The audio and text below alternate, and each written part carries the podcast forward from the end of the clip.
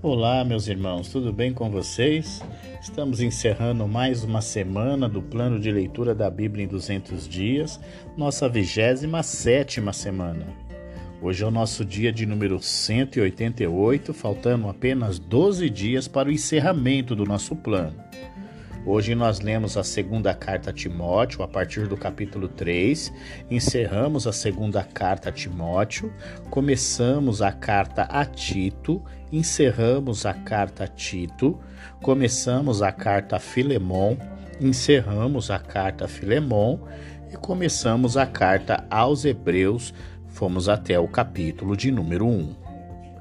Em Timóteo, capítulo em 2 Timóteo, capítulo de número 3, Paulo dá uma descrição profética de como será o comportamento da humanidade nos últimos dias.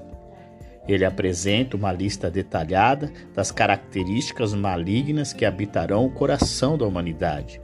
Ele alerta para o comportamento dos impostores da fé e se alegra pelo fato de Timóteo seguir de perto o seu exemplo. Timóteo pode se surpreender com o fato de que esse mal apareça na comunidade do povo de Deus. Paulo avisa que o pior ainda está por vir. Quando as pessoas tentam manter a forma externa da religião, mas rejeitam o seu poder interno, o mal dentro delas logo se mostra em suas palavras e ações. Quanto mais eles agradam a si mesmos e rejeitam a Deus, mais errados eles ficam.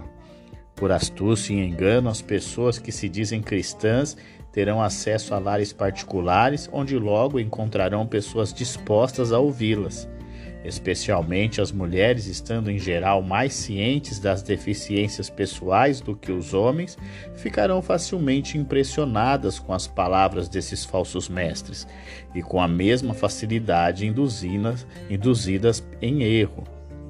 Desejando saber o caminho para uma vida melhor, eles logo se tornarão cativos de seus maus professores. Estes professores são como Janes e Jambres, os mágicos egípcios que se opuseram a Moisés.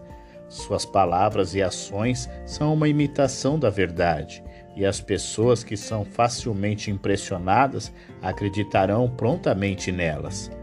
Mas, como com os enganadores egípcios, seu verdadeiro caráter será no devido tempo exposto. Paulo se refere às suas próprias experiências para ilustrar a verdade de que a pessoa que segue a Deus de coração, de todo o coração, deve esperar perseguição. Timóteo estava bem ciente disso, mesmo antes de se juntar a Paulo em seu trabalho. Em sua própria vizinhança, ele viu Paulo sofrer por causa da sua devoção a Cristo. Isso mostra de uma maneira mais clara a diferença entre o verdadeiro professor e o falso. Este último ganha seguidores apenas se afastando da verdade de Deus. Há pouca probabilidade de que Timóteo seja facilmente desviado por falsos ensinos. Desde a infância, ele foi guiado pelas Escrituras e sua fé nessas Escrituras lhe dá segurança em sua salvação. Ele deve manter essa confiança, confiança, sabendo que as Escrituras são divinamente dadas e que são o meio de Deus para instruir as pessoas na fé correta e no viver correto. Aqueles que são bem instruídos nas Escrituras sempre estarão prontos quando surge uma oportunidade de fazer o bem. Em 2 Timóteo capítulo de número 4, Paulo abre o coração de uma forma mais intensa. Este é com certeza um dos textos mais profundos do cristianismo. O apóstolo dos gentios está prestes a sofrer o um martírio pelas mãos do maligno imperador Nero. Visto que os servos de Deus devem prestar contas de seu serviço, eles não devem perder nenhuma oportunidade de ensinar as Escrituras embora devam sempre falar de maneira adequada às circunstâncias. As coisas vão piorar na medida que as pessoas se afastam daqueles que ensinam as Escrituras e dão ouvidos aos que ensinam suas próprias teorias. Esta é mais uma razão pela qual Timóteo deveria suportar as adversidades e não se desviar da obra que Deus lhe deu. Sabendo que cumpriu fielmente a obra que Deus lhe confiou, Paulo enfrenta a execução com confiança.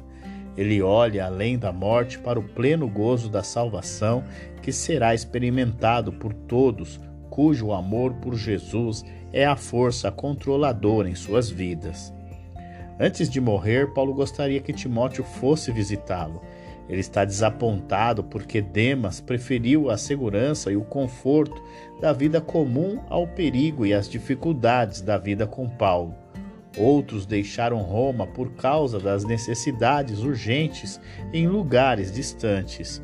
Paulo tem valiosa ajuda e consolo de Lucas. Ele deseja também que Marcos venha a Roma com Timóteo e que no caminho eles visitam Troade para recolher os livros e as roupas quentes que Paulo havia deixado no Carpo. Tíquico fornecerá alguma ajuda em Éfeso enquanto Timóteo estiver ausente em sua viagem a Roma. Paulo avisa Timóteo para tomar cuidado com Alexandre, uma pessoa que lhe fez muito mal, possivelmente como testemunha de acusação. Depois de sua prisão, quando as autoridades romanas o acusaram, Paulo ficou sozinho. Ninguém estava disposto a testemunhar por ele em sua defesa. Mas Deus não falhou e deu-lhe a oportunidade de proclamar o Evangelho plenamente a todos os presentes, porque Deus estava com ele e não foi atacado nem silenciado. Ele está, portanto, confiante de que Deus permanecerá com ele em tudo que está por vir e o trará com, e o trará com segurança para o seu reino celestial. Entre os amigos cristãos que Paulo cumprimenta em Éfeso estão Priscila e Áquila, o casal judeu que foi um dos primeiros a levar o evangelho a Éfeso.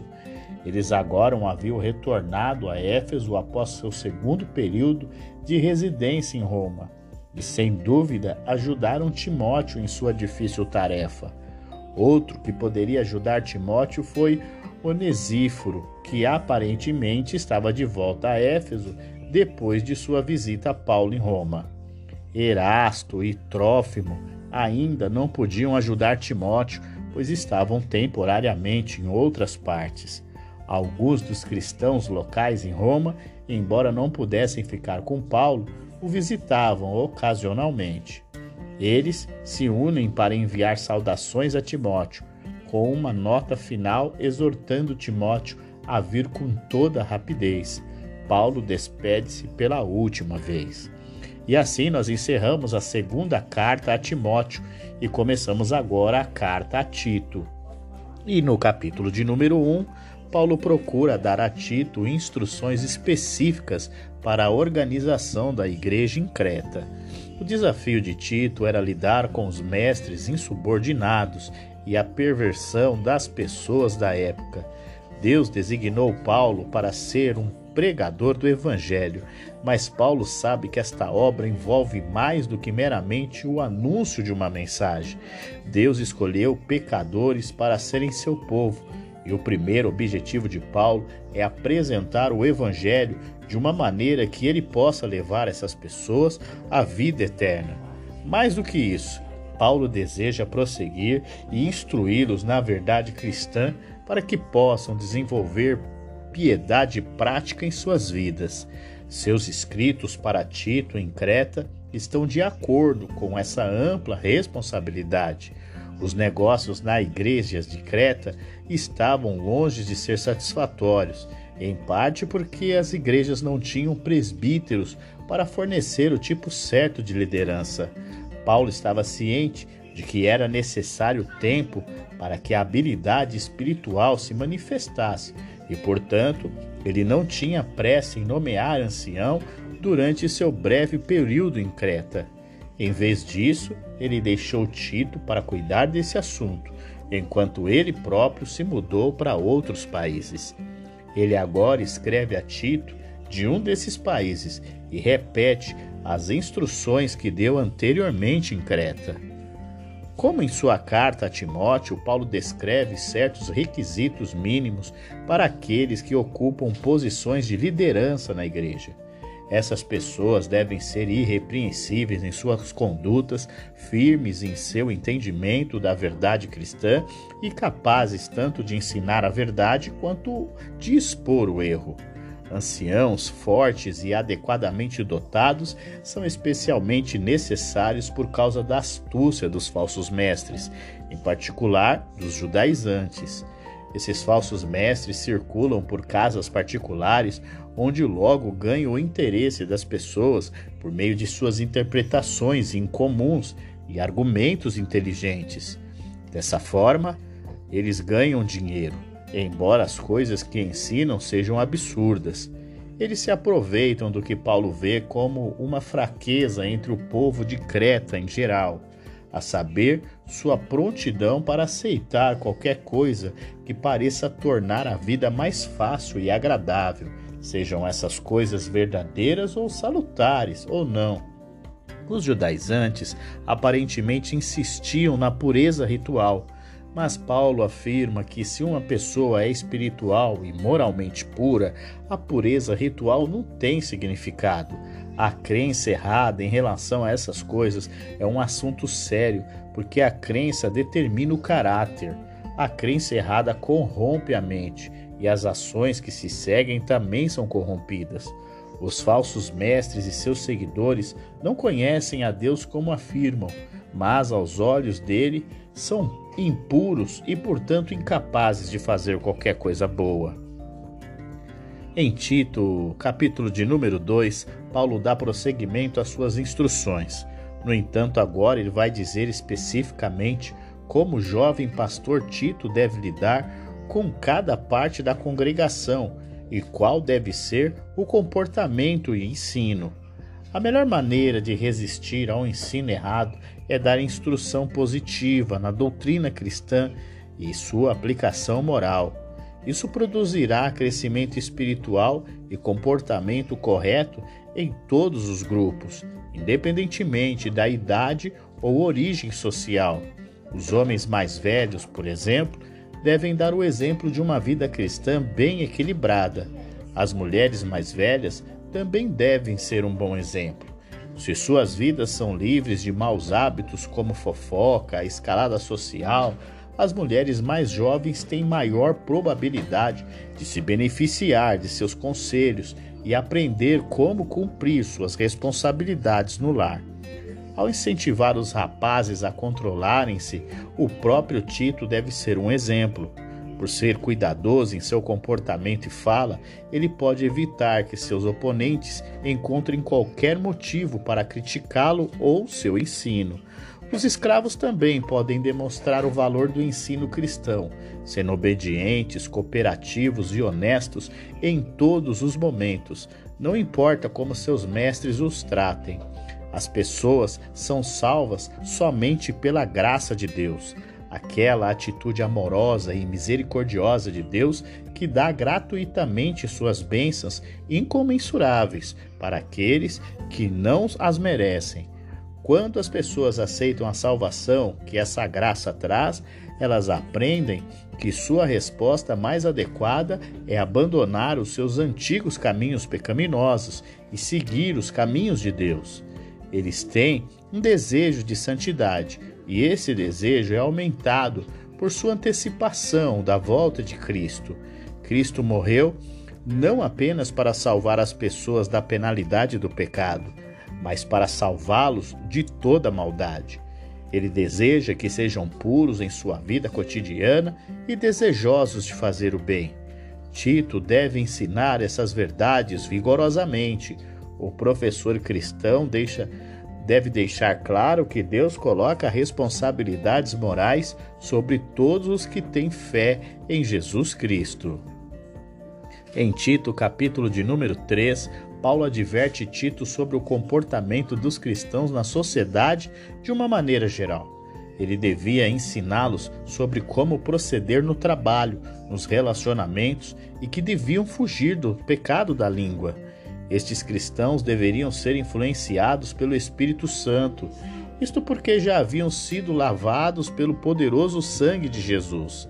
Mais uma vez, Tito é advertido a defender a fé evangélica, no entanto, deve evitar discussões e debates improdutivos. Mais uma vez, Paulo destaca o bom relacionamento. Tito devia advertir continuamente os cristãos de Creta, que não deviam ser desordeiros, mas bondosos. Além disso, eles deviam fugir dos pecados da língua. Calúnia, difamação, mentira não deviam fazer parte de suas conversas. Paulo explica que isso era comum antes, quando eram amantes do pecado. Agora em Cristo, tudo isso ficou para trás. Tito devia empenhar-se o ensino e defendê-lo a todo custo. No entanto, discussões tolas, intermináveis e que não edificam devem ser evitadas. Tito não devia se desgastar com isso. Paulo o adverte de que sempre haverá pessoas procurando dividir a igreja. Ele, por sua vez, deveria confrontar essas pessoas por algumas vezes. Após isso, o desgaste é desnecessário. Paulo diz a Tito que está prestes a enviar alguns irmãos. Isso nos mostra que a obra de Deus não é feita por uma pessoa. Juntos somos sempre mais fortes. Paulo encerra falando contra a improdutividade. O Senhor Jesus Cristo quer que todos nós sejamos produtivos, do contrário, seremos lançados fora. Por fim, a graça a todos os que amam a fé. Se você ama a fé em Jesus, a graça de Deus permanece sobre a sua vida. E assim nós encerramos a carta a Tito. Iniciamos agora a carta a Filemon. E no capítulo 1, Paulo dá uma grande lição de amor. Ele intercede pela vida de Onésimo, um cristão escravo que fugiu de seu senhor. A pena para tal crime era a morte. Paulo gerou tanto a Filemão quanto a Onésimo em Cristo e por isso os considera como seus filhos amados. Filemão era um bom cristão. Havia uma parte da igreja que se reunia continuamente em sua casa. Além disso, ele demonstrava grande generosidade com os irmãos. Paulo ora para que a comunhão entre eles seja plenamente restabelecida e faz uma amorosa intercessão para resolver os problemas. Para isso, ele utiliza parte de seu prestígio e autoridade, certo de que Filemon lhe obedecerá. E assim nós encerramos a carta a Filemon. Iniciamos agora a carta aos Hebreus. E no capítulo de número 1, o autor começa exaltando a pessoa de Jesus Cristo. Ele declara que no passado Deus falou por meio dos profetas, mas nos últimos dias nos fala por meio do Filho de Deus. Com isso, ele mostra por que o Filho de Deus é superior aos anjos. O Filho é a expressão exata de Deus Pai. O Filho representa toda a divindade. E por que isso aconteceu? Porque o Filho de Deus é superior a todos em justiça e em santidade. Veio ao mundo, foi tentado em tudo pelo diabo, sofreu no Getsemane, foi crucificado e ressuscitou ao terceiro dia, porque a morte não pôde contê-lo. E assim nós encerramos mais uma semana do plano de leitura da Bíblia em 200 dias. Estamos próximo do encerramento, a nossa próxima semana já é a semana final, o último, o último domingo, e já entraremos até o meio da semana que vem para encerrar o nosso plano da Bíblia. Então, 188 já se foi, amanhã é o nosso dia 189, nosso dia de descanso. E nos vemos novamente na segunda-feira. Um grande abraço e até lá!